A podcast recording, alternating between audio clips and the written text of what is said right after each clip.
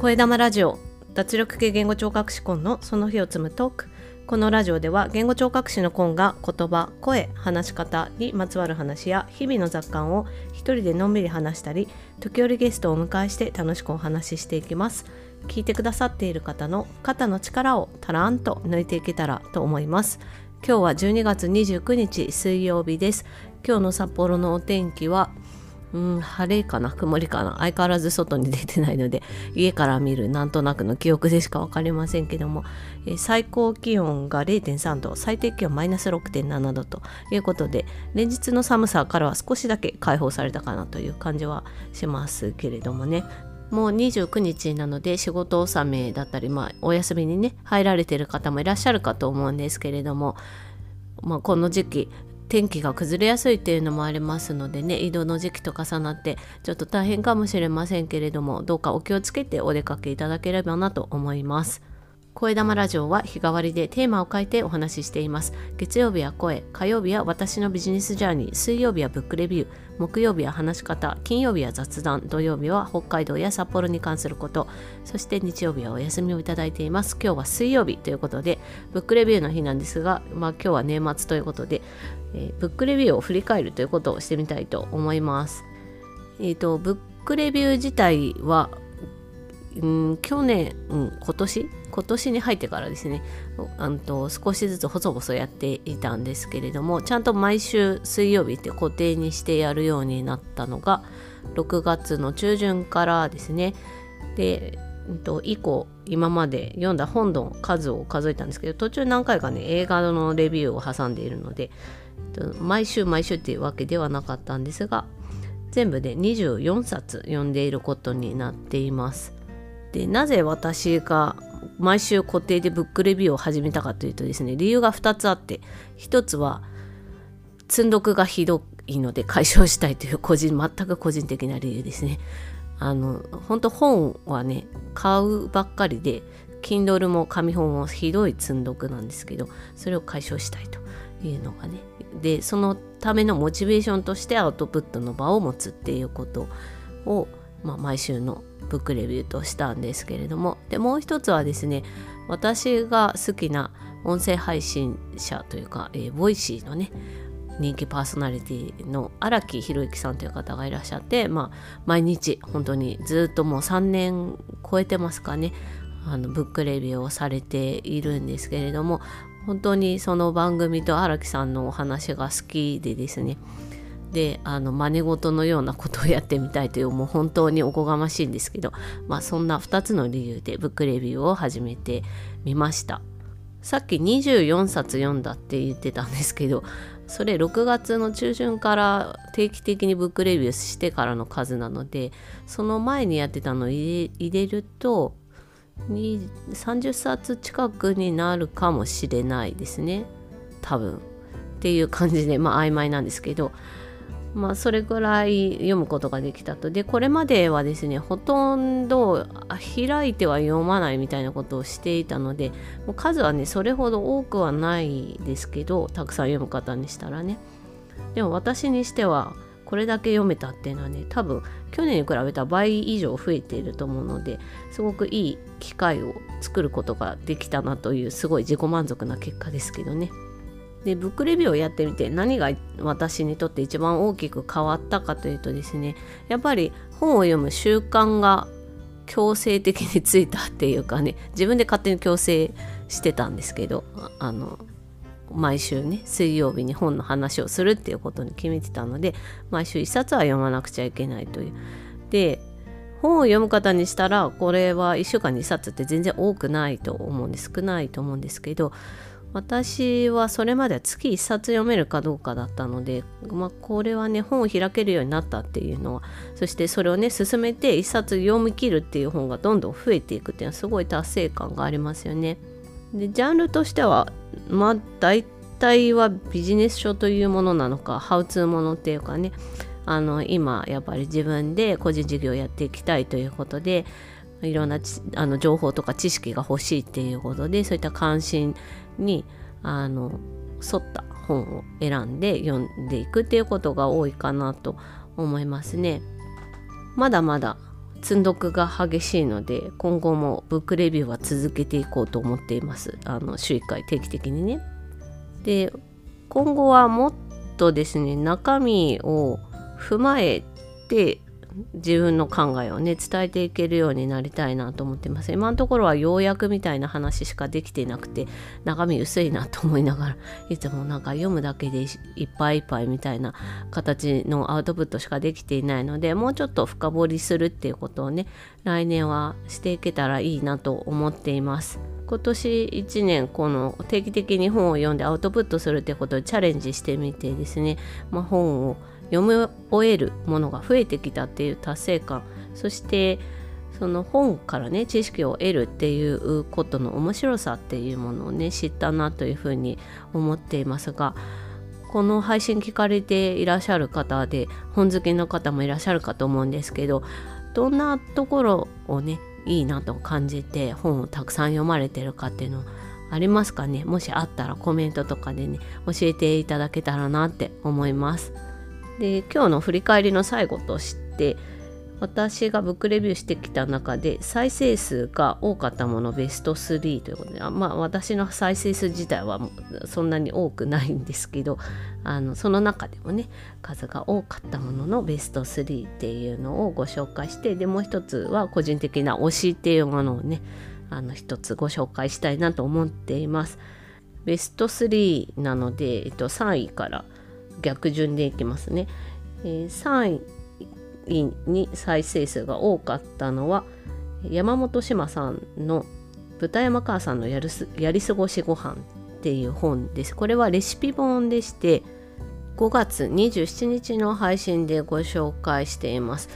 あのツイッターで豚山さんというお名前であの日々のねお料理のお写真とか、まあ、レシピとかをねつぶやいていらっしゃるあの人気ツイッターって言ったらいいのかな。あの私はずっと好きで追っかけてるんですけどその豚山さんがねご自身のレシピを本で出版されたということで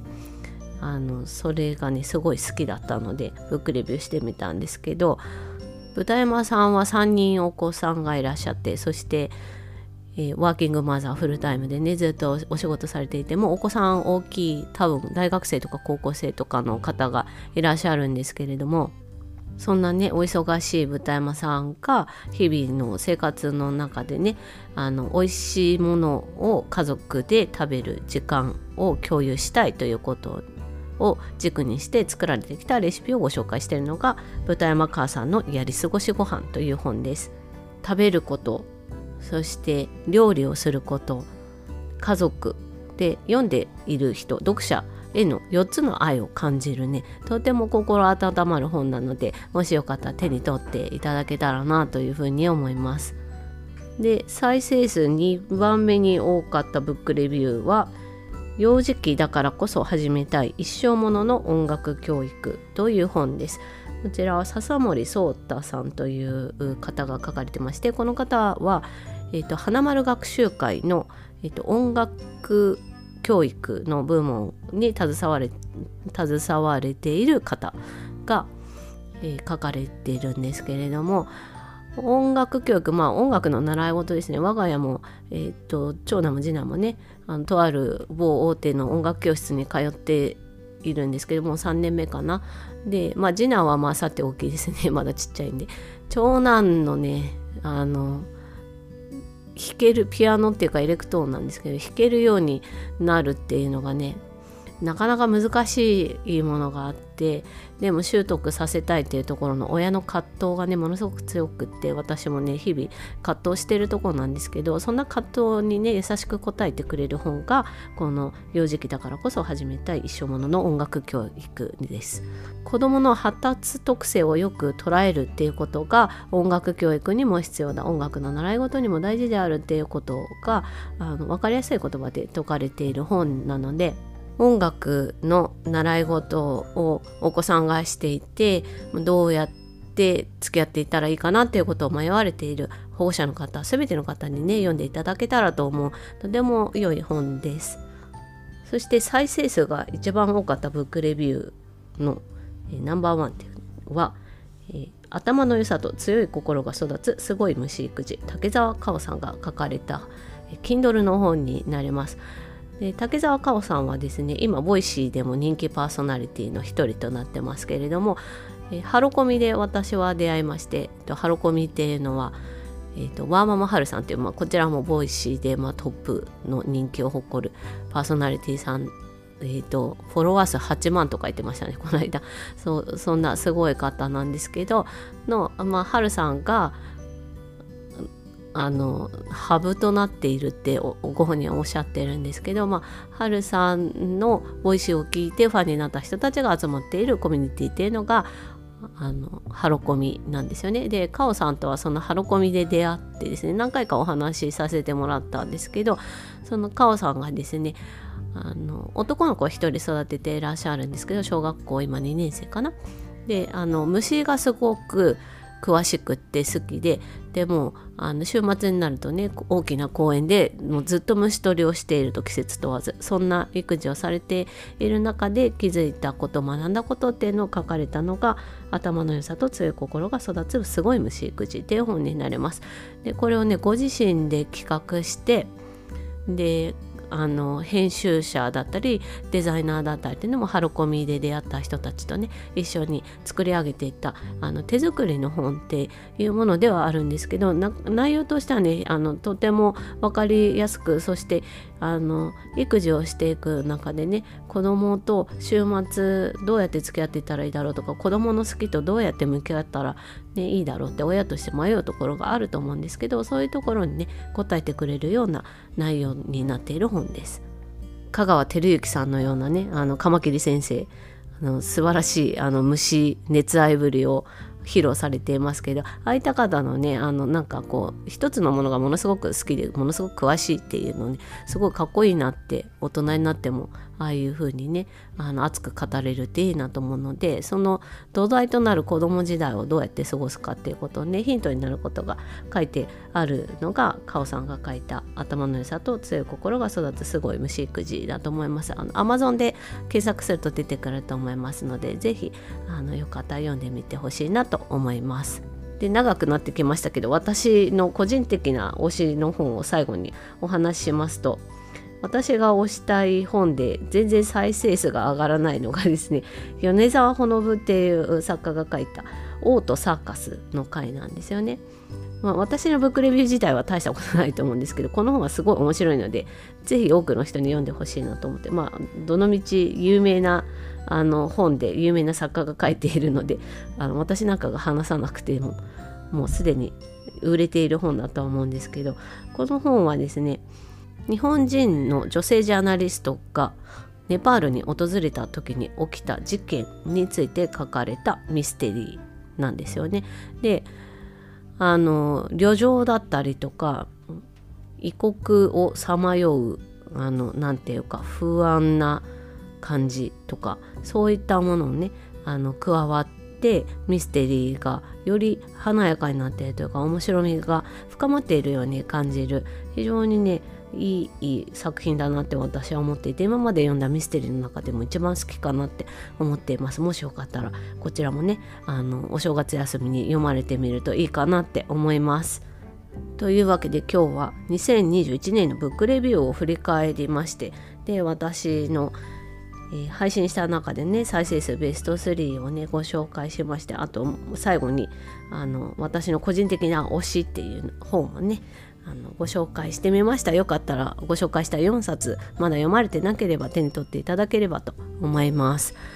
スタンド FM にコメントいただきましたのでお返しします。えー、モーニングコーヒーさんが昨日の、えー、私が2021年の仕事を振り返るということでね配信したものにコメントをくださいました。ありがとうございます。コンさん進化されててすごいです。尊敬します。私も頑張ろうと思いましたということでありがとうございます。いやあの全然進化してないんですけどそう言ってくださって嬉しいです。モーニングさんとは。あの2月でしたかね。